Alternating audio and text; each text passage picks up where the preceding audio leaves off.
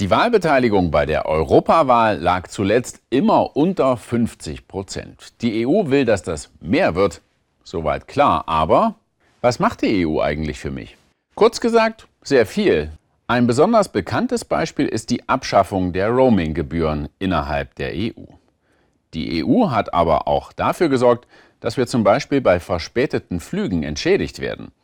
Außerdem regelt die EU, welche Chemikalien in Lebensmitteln und Kosmetika benutzt werden dürfen, macht möglich, dass wir in der ganzen EU arbeiten und in Rente gehen können, sorgt für mehr Sicherheit im Straßenverkehr, finanziert Brücken, Straßen, Eisenbahnlinien.